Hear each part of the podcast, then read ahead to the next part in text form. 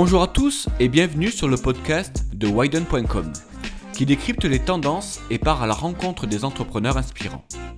Dans ce nouvel épisode, nous avons rencontré Anne-Sophie Bonnel, fondatrice de la startup Orsicar.com, plateforme collaborative de location de vents et camions pour chevaux entre particuliers. Nous avons parlé avec Anne-Sophie de son parcours d'ancienne cadre chez un grand groupe bancaire au lancement d'Orsicar. Elle se confie sur son expérience d'entrepreneur et de sa nouvelle vie. Bonne écoute Alors aujourd'hui, j'ai la chance de rencontrer Anne-Sophie Bonnel, la cofondatrice de Orsicar. Bonjour Anne-Sophie. Bonjour Freddy. Comment vas-tu? Eh ben, Je vais très bien, je te remercie, j'espère que toi aussi. Très très bien, merci. Alors première question, est-ce que tu peux te présenter? Oui, bien sûr. Alors je m'appelle Anne-Sophie Bonnel, j'ai 33 ans et je suis la fondatrice d'Orsicar. D'accord. Et du coup, est-ce que tu peux nous présenter Orsicar? Qu'est-ce que c'est? Alors Orsicar, c'est une plateforme collaborative qui permet de mettre en relation des propriétaires et des locataires de véhicules de transport de chevaux. Donc c'est euh, des camions, des vents, c'est-à-dire la remorque qu'on attelle derrière la voiture, etc., basés sur le modèle d'Airbnb. Ok, super. Et euh, quel était ton parcours avant Orsicar Comment tout a commencé? Alors, euh, moi, j'ai un parcours euh, relativement classique. J'ai fait une école de commerce, je me suis spécialisée en finance. Euh, j'ai travaillé pendant 9 ans en finance chez BNP Paribas, d'abord à Londres et puis ensuite à Paris.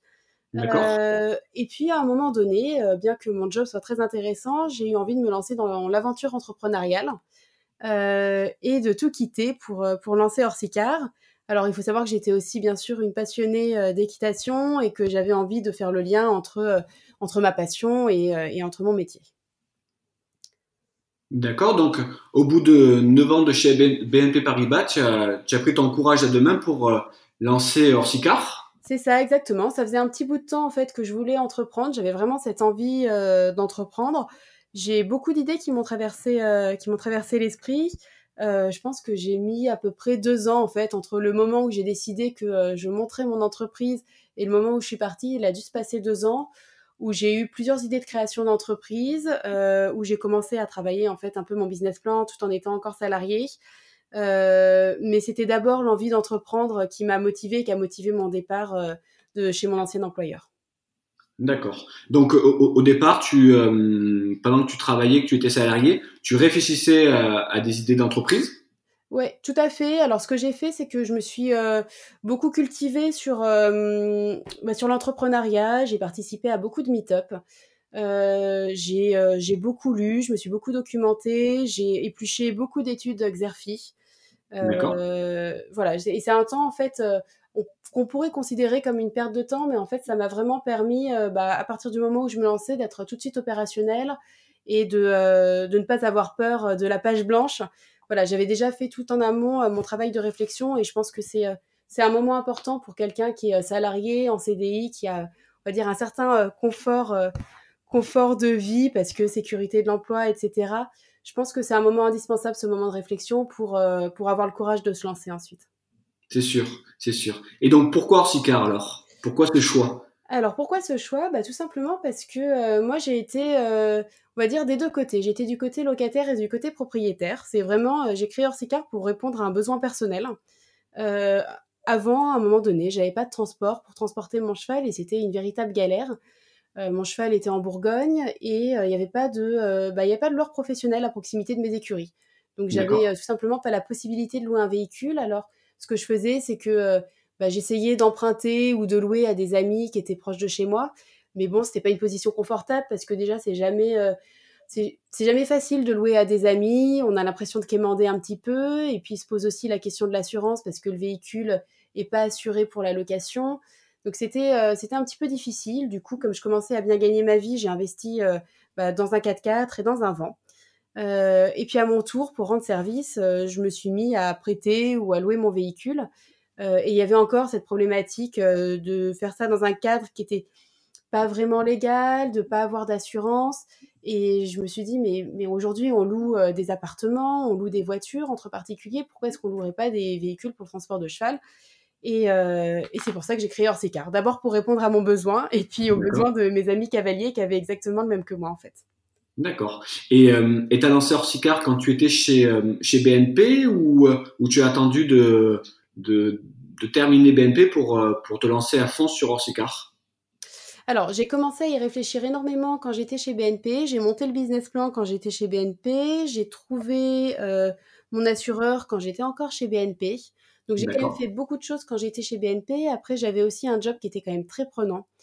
Euh, et c'était pas évident de mener les deux de front. Donc, j'ai quand même vraiment euh, travaillé à, à, fond sur Orsicar à partir du moment où j'ai pu quitter euh, mon ancien employeur.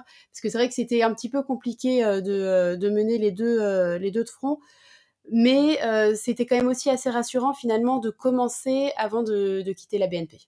Bien sûr, bien sûr. Et, et, et tu as quitté BNP, tu as posé ta, ta lettre de démission ou alors, ça, ça, a été une, une grande histoire. En fait, j'étais donc l'avantage des grands groupes, c'est de pouvoir faire des congés sabbatiques pour création d'entreprise. Donc, c'est ce que j'ai demandé. Euh, j'ai mis un petit peu de temps avant de prendre la décision. Euh, mon employeur ne proposait pas de rupture conventionnelle, donc j'avais fait le choix du, congé sabbatique. Il faut savoir qu'il est renouvelable, c'est un an renouvelable un an, donc ça me ça me permettait d'avoir deux ans devant moi. Et puis, euh, alors BNP m'a demandé euh, un préavis de 9 mois, ce qui est relativement long. Et pendant ces 9 mois, en fait, j'ai eu une chance inouïe, c'est que euh, BNP Paribas a proposé un plan de départ volontaire. Et j'ai réussi à rattraper ce plan de départ volontaire. Et donc, du coup, voilà, j'ai réussi à, à, partir avec euh, un, un, très bon package. Euh, et surtout avec le chômage. Et c'est vrai que quand on est entrepreneur, bah, le chômage, ça aide énormément. Ça permet de pouvoir euh, monter son entreprise dans des conditions qui sont quand même beaucoup plus rassurantes que quand on n'a aucune rentrée d'argent. Ça, ça, met un petit peu moins de pression, on va dire. C'est sûr, c'est sûr. Et ça, c'était en quelle année? Et alors, euh, alors, les discussions ont commencé en, ont commencé en 2016. Euh, J'ai quitté la BNP en 2017. D'accord. Donc en 2017, tu avais déjà le, le, business plan de, de fait, tu avais déjà ta petite idée sur, euh, sur Orsicar Ouais, tout à fait. J'avais mon idée sur Orsicar qui, euh, qui est d'ailleurs grosso modo toujours la même. Euh, J'avais déjà mon business plan qui était fait et en plus ce qui était très bien, c'est que dans le cas d'un plan de départ volontaire, euh, on nous oblige à faire un business plan quand on part pour création d'entreprise, donc donc c'était une bonne chose. et, et j'avais déjà aussi mon assureur, ça ça a été un gros challenge de trouver quelqu'un qui veuille bien nous assurer. Donc donc j'avais déjà sécurisé un partenariat avec notre assureur. D'accord. Et donc, premier jour, donc ça y est, tu es à 100% sur Orsicar. Qu'est-ce que tu as fait? Donc, comment tu as lancé euh, orsicar.com alors, euh, c'est vrai qu'au début, on ne sait pas trop par quoi commencer. Euh, le premier réflexe que j'ai eu, c'est de me faire accompagner. Euh, c'est vrai que quand on est dans un grand groupe, on a l'habitude de voir des collègues tous les jours. On a des formations, on a on a plein de, plans d'action, etc. On sait exactement ce qu'on doit faire. Quand on est entrepreneur, bah, en fait, on se crée soi-même sa journée de travail et c'est pas forcément facile. Euh, donc mon premier réflexe a été de me tourner vers un incubateur. Euh, j'ai rejoint Incuba School qui, qui, appartient à la CCI de Paris euh, et qui m'a qui m'a beaucoup aidé en fait pour on va dire me jeter à l'eau et pour pour essayer d'acquérir mes premiers clients. donc ce que j'ai fait c'est que bah, j'ai d'abord moi il me fallait absolument un site internet. Euh, donc j'ai euh, contacté, euh, je me suis posé beaucoup de questions pour, pour créer le site internet et j'ai fini par contacter plusieurs agences et, et j'ai décidé de mettre une agence sur la création du site de A à Z. Donc ça, ça a été la première chose, c'est de travailler sur, sur le site internet. Oui, parce que toi, tu n'as pas de, de, profil technique. Et aujourd'hui, tu es seul, enfin, tu étais seul chez, sur Orsicar au départ ou tu avais un associé? Alors, j'ai euh, une société qui est associée avec moi, euh, qui me permet d'avoir des moyens financiers. Euh, mais on va, je, je, suis la, la, seule décisionnaire sur Orsic. Donc voilà, au début, je suis vraiment la seule. et puis après, bon, c'est un petit peu structuré en externe. Aujourd'hui, il y a aussi une personne qui travaille en communication et, et une personne qui est externalisée pour le côté IT. Parce que c'est vrai que je n'ai pas cette connaissance technique. Euh, mais euh, c'est vrai qu'au début, j'étais euh, j'étais vraiment toute seule pour tout faire. D'accord. Donc oui, gros boulot. Et co comment tu as fait pour pour valider le choix de l'agence? Parce que c'est vrai que souvent, quand on quand on se lance, on a plusieurs possibilités. Effectivement, donc soit on a un associé qui développe une première landing page ou le site internet, soit on passe par une agence de communication, enfin une agence de, de, de développement, pardon, soit un freelance. comment toi tu as fait le, le, choix? Parce que effectivement, soit on sous-traite, soit on internalise cette, cette partie-là qui est quand même importante. Oui, alors je me suis posé beaucoup de questions et j'ai étudié tous les cas de figure. Euh, je n'ai pas pris d'associé parce que euh, je voulais quelqu'un qui, euh, aime vraiment le, produit, le produit en soi, et c'était difficile de trouver quelqu'un dans le milieu de l'équitation qui soit en même temps technique et qui puisse développer un site d'une telle ampleur. internaliser, ça coûtait quand même très très cher, et c'est vrai qu'il y a beaucoup de boulot au début pour développer le site, mais après il y a quand même pas un boulot à plein temps pour pour tout ce qui est maintenance. Oui, et, euh, surtout, c'est que comme tu sais pas comment va se passer le développement au final de, euh, peut-être que c'est un risque euh, que tu, t'es dit non, je vais pas peut-être pas prendre. Exactement, c'est un énorme risque. Tout à fait. C'est un énorme risque que je n'ai pas voulu prendre. Euh, du coup, après, c'est posé le choix de prendre soit quelqu'un en freelance, soit une agence. Euh, j'ai pris le choix, j'ai fait le choix de l'agence parce que euh, ce qui me faisait peur avec un freelance, c'est de ne reposer que sur une seule personne. Donc, euh, si cette personne du jour au lendemain change d'avis et ne veut plus travailler pour Orsicar, bon, bah, j'ai tout perdu. Donc, ça, ça peut être une personne qui tout d'un coup a une super opportunité avec un très grand groupe et n'a plus le temps de travailler pour Orsicar, ou alors une personne qui se reconvertit, qui ne veut plus faire ce métier-là. Bref, j'ai pas voulu prendre le risque de ne reposer que sur une personne. Et donc, du coup, j'ai choisi une agence. Alors, je l'ai choisie euh, par ses références, en fait. J'ai regardé, euh, j'ai regardé euh, ce qu'avait fait l'agence précédemment. Je voulais une agence qui avait déjà développé des plateformes collaboratives auparavant. C'est vraiment mon critère. Donc là, tes premiers jours, donc après ton expérience chez BNP, donc tu avais ton business plan, tu t'es fait, tu t'es fait accompagner par un incubateur, tu as commencé à, développer le, donc le cahier des charges pour travailler avec avec l'agence. Tout à fait. Et pendant le développement, donc, euh, qu'est-ce que tu faisais? Alors, pendant le développement, alors déjà, euh, ce qu'il faut savoir, c'est que quand on, quand on crée un site internet, même si on n'a pas les compétences techniques et même si on confie tout à une agence, il y a quand même énormément d'allers-retours parce que mine de rien, c'est quand même l'entrepreneur qui décide euh, de tout sur son site. Donc, ça prend quand même beaucoup de temps de travailler avec l'agence. Donc, ça, ça m'a pris beaucoup de temps. Et puis en même ça temps. Ça t'a pris combien de temps? Comment? Ça t'a pris combien de temps? Ça m'a pris combien de temps? Oh, bah, Ça me prenait, on va dire, euh, la moitié de mon temps presque, hein, parce que je travaillais à la fois sur, euh, alors faire des allers-retours sur la validation du design, faire des propositions, euh, travailler également sur la rédaction du contenu, parce que c'est moi qui rédigeais tout le contenu du site. Hein. Donc on, va dire que ça, ça me prenait à peu près 2-3 jours par semaine. D'accord. Et le reste du temps, j'en ai profité pour travailler sur l'acquisition de la communauté. Parce que euh, la grosse problématique de la plateforme collaborative, c'est euh, d'avoir à la fois des locataires, mais aussi des propriétaires. Si on a Tout à fait. deux cibles. Exactement, deux cibles, mais qu'il faut réussir à acquérir en même temps, parce que si on n'a que des propriétaires, ils sont frustrés de ne pas avoir de locataires, et si on n'a que des locataires, il n'y a rien sur la plateforme, donc, euh, donc ils ne vont rien louer. Voilà, donc ça c'était vraiment le, le, gros challenge, c'était d'acquérir une belle communauté pour avoir déjà des véhicules inscrits sur la plateforme au moment de, lancer le site. Et du coup, la question, c'est comment tu as fait pour euh, acquérir cette, euh, cette double communauté? Euh, alors j'ai beaucoup utilisé les réseaux sociaux, notamment. Alors on était à l'époque en, 2017. ça a un petit peu, les réseaux sociaux ont un petit peu évolué depuis, mine de rien. J'utilisais beaucoup Facebook. Euh, alors j'utilisais beaucoup Facebook. C'est vrai qu'en amont de Facebook, j'utilisais aussi beaucoup mon réseau personnel. Euh, je monte à cheval depuis, euh, plus de 20 ans. J'ai déjà un beau réseau dans ce milieu-là, donc j'en ai énormément parlé autour de moi. en faisant mes études de marché, je faisais des petits questionnaires et puis ça m'a permis de d'avoir de prendre contact avec des personnes qui étaient déjà en possession de véhicules et, et prêts à louer leur véhicule. Donc c'est vrai que les études de marché m'ont aussi permis de rentrer en contact avec ces personnes-là. Oui, ça, m'intéresse du coup l'étude de marché parce que bon, effectivement, tu as fait un business plan pendant que tu étais euh, chez BNP Paribas, mais après, du coup, tu as fait une, une étude de, de, marché un peu plus poussée. Oui, tout à fait. J'ai fait une étude de marché un petit peu plus poussée pour euh, parce que même si j'étais persuadée euh, du besoin de d'Orsicar, j'avais quand même envie de valider de valider le l'idée auprès d'une plus grande communauté. Et donc, du coup, en effet, euh, j'ai fait euh, un questionnaire un peu plus poussé que, euh, que j'ai fait circuler via, bah, via mes contacts et puis via Facebook. Ok, comment, comment, Pardon, comment tu faisais du coup pour le, pour le faire circuler sur Facebook notamment? Alors, il y a déjà une grosse communauté en fait sur Facebook de cavaliers, et puis il y a déjà des groupes qui existent, notamment pour le transport de chevaux. Donc en fait, c'était l'avantage, c'est qu'il y avait déjà des groupes tout près sur, sur Facebook. J'ai pu, contacter des personnes qui m'ont bah, qui m'ont très bien accueilli en fait. C'était assez facile de rentrer en contact avec ces personnes-là qui étaient vraiment contentes de pouvoir donner leur avis sur la location telle qu'elle était à l'époque.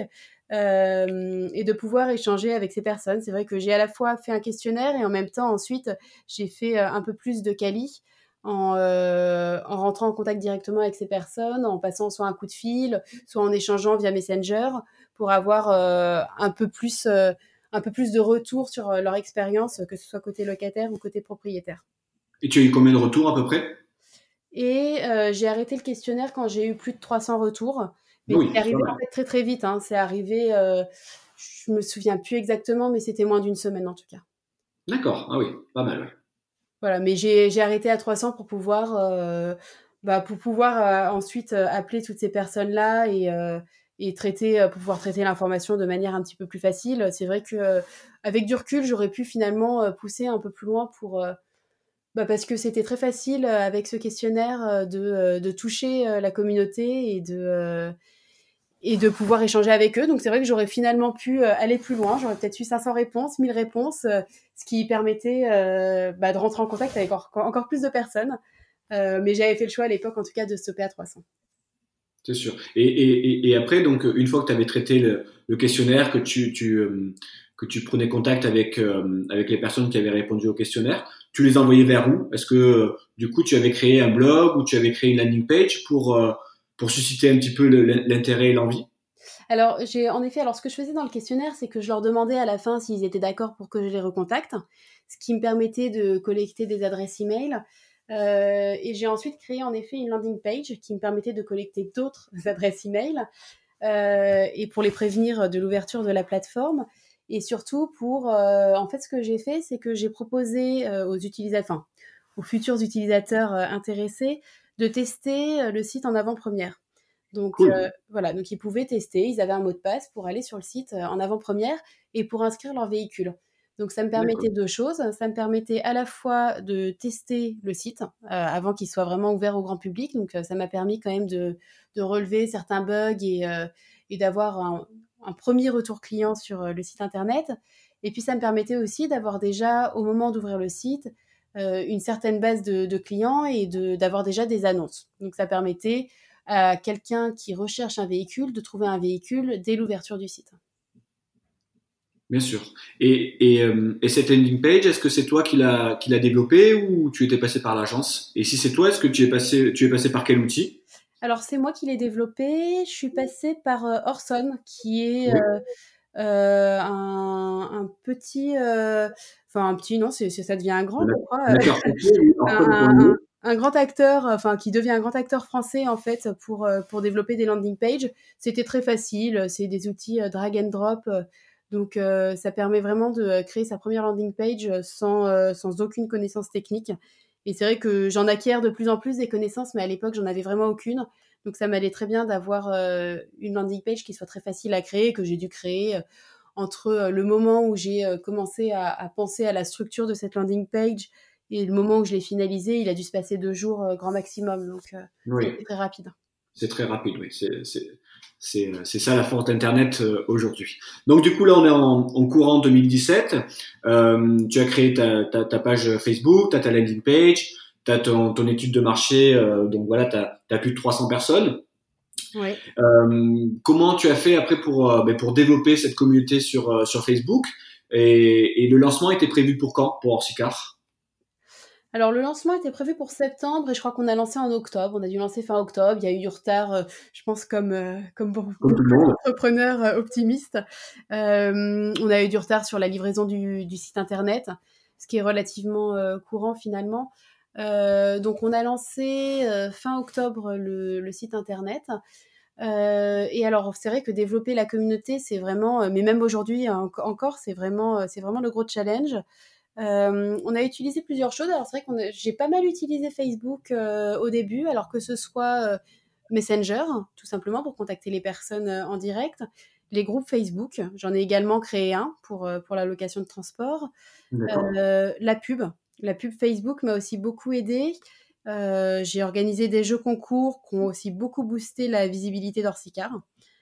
Euh, j'ai également ensuite par la suite euh, proposé à des ambassadeurs de rejoindre, euh, de rejoindre l'équipe Orsicar. Donc ce sont des cavaliers qui sont soit amateurs, soit professionnels et qui ont une certaine visibilité, que ce soit sur les terrains de concours ou que ce soit via les réseaux sociaux. Et ces ambassadeurs-là nous aident énormément à travailler la visibilité d'Orsicar et c'est vrai qu'aujourd'hui on acquiert quand même beaucoup de nouveaux utilisateurs grâce à ces ambassadeurs. C'est vraiment une, une grosse force.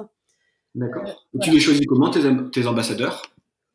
Euh, alors c'est vrai que c'est très difficile de les choisir parce que là le, dernier euh, le dernier recrutement qu'on a fait on a eu plus de 600 candidatures donc donc c'est pas évident de, de, faire un choix. On les choisit sur plusieurs critères. Alors déjà on a un questionnaire qui sélectionne déjà beaucoup parce que c'est vrai qu'on a souvent beaucoup de réponses. On devrait faire un best-of mais on a toujours beaucoup de réponses un peu farfelues. donc on sélectionne sur la motivation. Parce que avoir quelqu'un qui n'est pas motivé, ça ne sert strictement à rien, même si cette personne a beaucoup de euh, visibilité. Il faut absolument que la personne euh, soit motivée. Donc, c'est sur la motivation, sur la visibilité aussi. Alors, euh, soit une personne qui est influente sur les terrains de concours, ou alors une personne qui est influente sur, sur Facebook. Je ne sais pas s'il y a beaucoup de personnes très influentes, mais en tout cas, influente sur Instagram, ça, c'est quelque chose qu'on regarde beaucoup. D'accord. Voilà. Et puis, il euh, faut aussi qu'on ait le feeling avec cette personne parce qu'on essaye d'être assez proche euh, de nos ambassadeurs et, euh, et de souvent rester en contact avec eux. Donc, on essaye aussi d'avoir un bon feeling avec eux. D'accord. Et, et qu'est-ce que vous faites avec ces ambassadeurs? Alors, ils reçoivent un petit, euh, ce qu'on pourrait appeler un petit kit de communication. Donc, euh, euh, ce sont des visuels qui portent, sur, qui portent en compétition. Donc, c'est un tapis pour cheval, un petit bonnet pour le cheval. Il y a des petites doudounes, etc. Avec, avec écrit Orsicar dessus. donc, ils nous apportent de la visibilité sur les terrains de concours. Ils parlent d'Orsicar autour d'eux quand il y a des personnes qui ont soit un véhicule disponible pour la location, soit quelqu'un qui cherche à louer un véhicule. Euh, ils nous fournissent aussi des visuels pour, euh, qui alimentent euh, notre compte Instagram et ils relaient également toutes les informations d'Orsicar sur les réseaux sociaux. D'accord. Donc ça, c'est quelque chose qui marche bien et qui a, qui a bien boosté au départ le lancement d'Orsicar. Oui, tout à fait. Au départ, et puis même aujourd'hui maintenant, c'est quelque chose qui, qui marche extrêmement bien. C'est vrai que c'est une manière une manière efficace d'utiliser les réseaux sociaux aujourd'hui. Euh, aujourd'hui, on fait euh, euh, quasiment aucune pub. alors, on a, je crois qu'on n'a jamais fait de pub sur Instagram. on ne fait quasiment plus de pub sur Facebook. Mais c'est vrai qu'avoir des ambassadeurs, bah, ça permet d'utiliser les réseaux sociaux d'une manière différente. Et finalement, aujourd'hui, on préfère investir de l'argent pour, offrir des petits cadeaux à nos ambassadeurs plutôt que pour payer de la pub sur Facebook ou sur Instagram. D'accord. Donc là, on se retrouve, on est euh, euh, mi-octobre, euh, début novembre, donc lancement officiel de horsicar.com. Oui. Donc comment ça se passe? C'est un petit peu stressant. c'est un peu stressant parce qu'on a un peu l'impression de sauter dans le vide. Hein. C'est peut-être ce qui est un petit peu difficile en tant qu'entrepreneur, c'est à un moment donné de se, de se jeter à l'eau. donc c'est un petit peu stressant. Euh, le moindre bug euh, est, angoissant, alors qu'au final, euh, aujourd'hui, je prends beaucoup plus de recul sur les bugs qui peuvent qui peut y avoir, alors qu'il y a beaucoup plus d'impact aujourd'hui quand il y a un bug qu'au lancement. Donc c'est un petit peu stressant et en même temps c'est c'est très excitant, c'est très stimulant. la première réservation, j'ai sauté de joie. c'est aussi voilà, c'est des montées d'adrénaline. Euh, et c'était vraiment une super expérience. C'est vrai que je, garde un très très bon souvenir euh, du lancement et, euh, et, des premières réservations. je passe aussi à cette époque-là, mais même aujourd'hui, beaucoup de temps en fait à, à recontacter les utilisateurs, à savoir comment comment s'est passée leur expérience sur le site, s'ils ont rencontré des problèmes particuliers, que ce soit en ligne ou que ce soit avec le locataire ou le propriétaire au moment de la réservation. Donc euh, j'essaye d'avoir énormément de feedback euh, à ce moment-là pour euh, améliorer assez rapidement le site et pour pouvoir, bah, si besoin est, réagir assez vite pour, pour offrir un service qui correspond vraiment à ce que demandent les utilisateurs. D'accord. Ça c'est bien. Enfin, je pense qu'effectivement, être à l'écoute de ses de clients, il y a a rien de tel, hein. c'est certain. Et donc 2018, comment comment ça s'est passé? Quelles sont les, les, les difficultés que tu as pu rencontrer euh, ben, depuis depuis le lancement alors le, gros challenge depuis le début, c'est toujours euh, d'avoir euh, une grosse communauté parce que quand on est euh, quand on a une plateforme collaborative qui est basée sur le modèle d'Airbnb, l'enjeu pour pouvoir faire du chiffre, c'est vraiment d'avoir beaucoup de volume. Donc du coup, il faut une belle communauté, que ce soit au niveau des locataires comme au niveau des propriétaires. Il y, a une, y a une énorme demande, donc ça c'est une chance qu'on a sur ce marché-là, il y a une énorme demande des locataires. Donc, on ne fait quasiment aucun travail en fait pour l'acquisition de, locataires. Le travail est vraiment sur l'acquisition de propriétaires de véhicules parce qu'ils n'ont pas forcément le réflexe de mettre leur véhicule à la location. Ils ne savent même pas que ça existe, qu'ils ont la possibilité de le faire. Donc, euh, il y a un gros challenge en 2018 sur, euh, sur l'acquisition de, véhicules.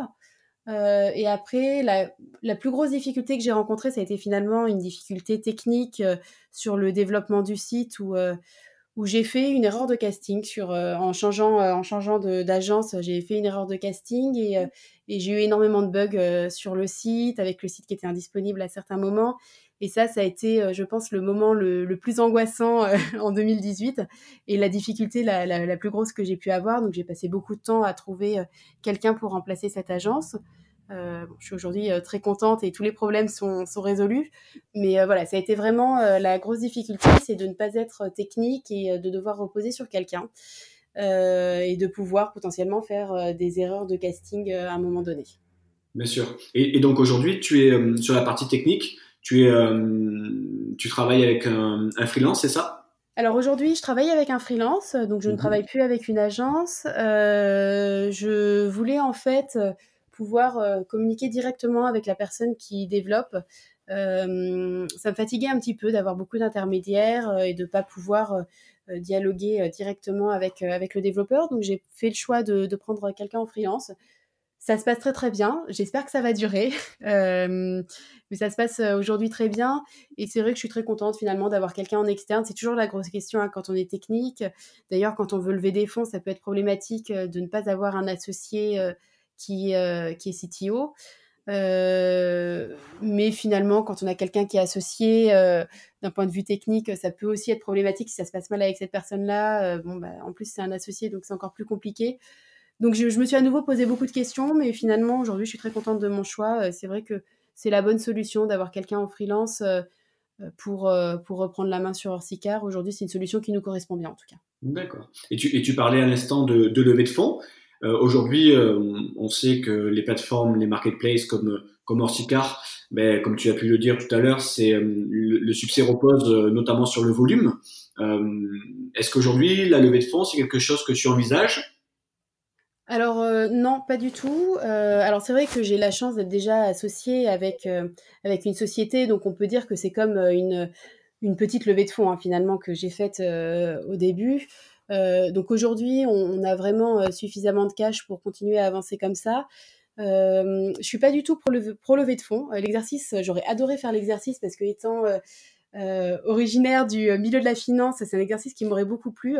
Mais, mais c'est vrai que j'ai aussi créé mon entreprise pour, bah, pour avoir un peu de liberté, pour faire un peu les choses comme comme je l'entends euh, ou, comme l'entendent mes utilisateurs, mais pas forcément pour euh, répondre aux besoins, enfin aux, exigences, on va dire, des investisseurs. Donc euh, aujourd'hui, j'ai la possibilité de continuer sans investisseurs, donc je préfère continuer ainsi. même si j'aurais aimé lever des fonds juste, on va dire, pour le fun de l'exercice. Mais par mmh contre, c'est vrai que je préfère, je préfère rester à, à échelle, à échelle humaine aujourd'hui. Euh, on est quand même sur un marché qui est un, marché euh, qui, est petit. Euh, c'est c'est pas un marché de niche parce qu'il y a quand même, enfin, l'équitation c'est quand même le troisième sport national, mais on n'est pas sur un énorme marché. C'est un marché qui est pas très concurrentiel.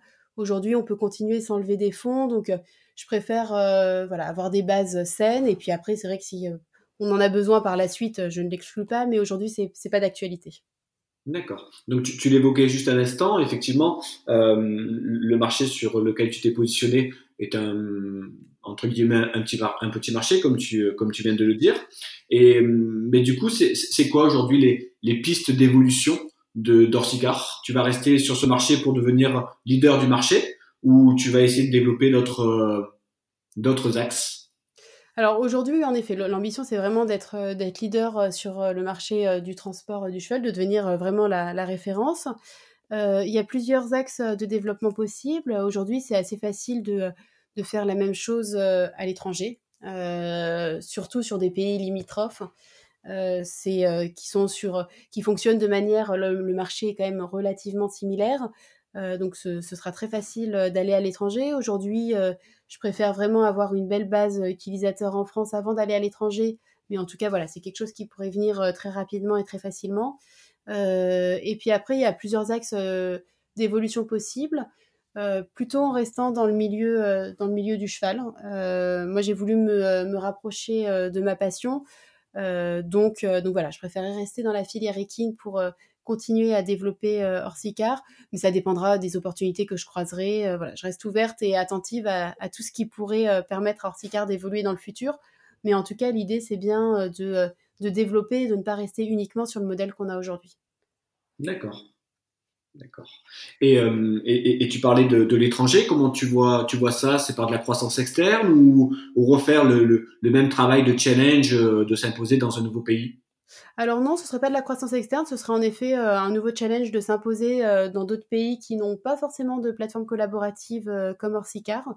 donc ce serait en effet essayer de, de trouver, bah, de trouver une base utilisateur côté locataire et côté propriétaire. Et je pense qu'à nouveau, le réseau d'ambassadeurs pourrait beaucoup nous aider. Et puis, et puis les réseaux sociaux aussi. Euh, évidemment, il faudrait euh, étudier le marché, euh, le marché avant. mais sur des pays limitrophes, comme par exemple la Belgique, la Suisse, l'Espagne, voilà, je pense que ça pourrait venir assez vite parce que parce que c'est assez facile en fait. Hein. D'un point de vue technique, on est prêt. Voilà, il suffit juste de, de l'ouvrir et puis d'aller chercher cette communauté. Bien sûr, d'accord. Alors on va passer à l'avant-dernière question. Euh, j'ai une petite question par rapport à, à, toi. Quelle est, euh, quelle est pour toi la différence aujourd'hui en tant que salarié et entrepreneur? Ah, c'est pas une question facile. euh, alors il y a beaucoup, il y a beaucoup de différences en fait hein, entre être salarié et être entrepreneur. Euh, moi, ce que j'avais envie en étant entrepreneur, c'est bah, c'est pouvoir mettre en place tout de suite euh, ce que je décide. C'est vrai que quand on est salarié, alors moi je parle en tant que salarié d'un grand groupe parce que je n'ai jamais été salarié euh, dans un petit groupe, mais dans un grand groupe, euh, même si parfois on peut être décisionnaire et proposer des choses, c'est vrai que il y a tout, un, tout un schéma de, de, validation par lequel, enfin plein d'étapes de validation par lesquelles on doit passer et on peut mettre six mois à mettre une action en place alors que quand on est un entrepreneur, ça peut se faire en une demi-journée. donc ça pour moi c'est vraiment au quotidien une grosse différence, c'est de pouvoir, bah, de pouvoir tout de suite mettre en place ce que j'ai envie, de pouvoir tester et de pas avoir à passer par une hiérarchie assez imposante. Euh, après, bien sûr, euh, bon, bah, on est obligé de parler euh, de la sécurité, de la sécurité de l'emploi, parce que c'est vrai que quand j'ai voulu me lancer, j'ai été freinée par, bah, par l'entourage, hein, qui avait peur pour moi, qui avait peur de, de me voir quitter un CDI. donc ça, c'est vrai que c'est quelque chose qu'il faut oser faire. On peut pas dire que ça change vraiment le quotidien, mais, mais voilà, c'est quand même un risque qu'on prend. un risque qu'on prend et puis après, quand on est entrepreneur, on a aussi une plus grande liberté, une plus grande flexibilité dans son emploi du temps. Alors, ça ne veut pas dire qu'on travaille moins, ça ne veut pas dire qu'on travaille plus, ça dépend du, job qu'on avait avant. Mais c'est vrai que ça offre une certaine flexibilité, même si, même si on est quand même contraint, parce que quand on travaille avec d'autres personnes, et eh ben bien sûr, faut être, faut être là physiquement quand même à un moment donné, euh, parce que bah, on travaille finalement quand on passe des coups de fil, c'est quand même au, à des horaires convenables pour nos clients. Donc voilà, il y a quand même un certain cadre à respecter, mais il y a beaucoup plus de flexibilité que quand on travaille dans une entreprise. Bien sûr, bien sûr. Et euh, est-ce que tu aurais un conseil pour les gens qui nous écoutent? Alors, euh, bah, moi, le, conseil que j'aurais à donner, c'est euh, vraiment de, de suivre son instinct. Alors déjà, quand on a envie d'entreprendre et que l'envie euh, devient plus forte que tout, je pense que c'est le moment de, se lancer. Euh, c'est vrai que moi j'ai mis un petit peu de temps euh, avant de, prendre la décision, mais au moment où j'ai pris la décision, c'est que vraiment j'en avais vraiment envie et que je voulais pas passer à côté de ça. Donc je pense que quand on a la possibilité de le faire, vraiment faut, faut pas hésiter et puis ensuite, c'est de suivre son instinct. Moi, c'est vrai que les petites erreurs que j'ai pu faire, notamment l'erreur dont, je parlais tout à l'heure d'un point de vue technique pour le développement du site, j'ai pas suivi mon intuition et c'est ce qui m'a joué des tours. Donc, j'aurais envie de dire qu'il faut aussi suivre son intuition. tout en écoutant ses clients, parce que le retour utilisateur est, très important. Mais voilà, écouter son intuition et écouter ses clients. Eh bien, super, ben, merci beaucoup Anne-Sophie. pour les gens qui veulent te contacter, par, euh, par quel biais ils peuvent le faire? Alors, ils peuvent me contacter très facilement euh, par email sur euh, anne-sophie.orsicar.com. Et je suis également, voilà, on répond également sur notre page Instagram qui s'appelle Orsicar ou par Facebook également, c'est possible, sur le site Orsicar. Merci à tous de nous avoir écoutés. On espère que ce podcast vous a plu et inspiré. N'hésitez pas à le partager et à nous donner une note sur iTunes et les autres plateformes ou vous abonner ou nous mettre un commentaire. En attendant le prochain podcast, vous pouvez nous retrouver sur widen.com pour trouver les meilleures ressources et formations pour entrepreneurs. A très bientôt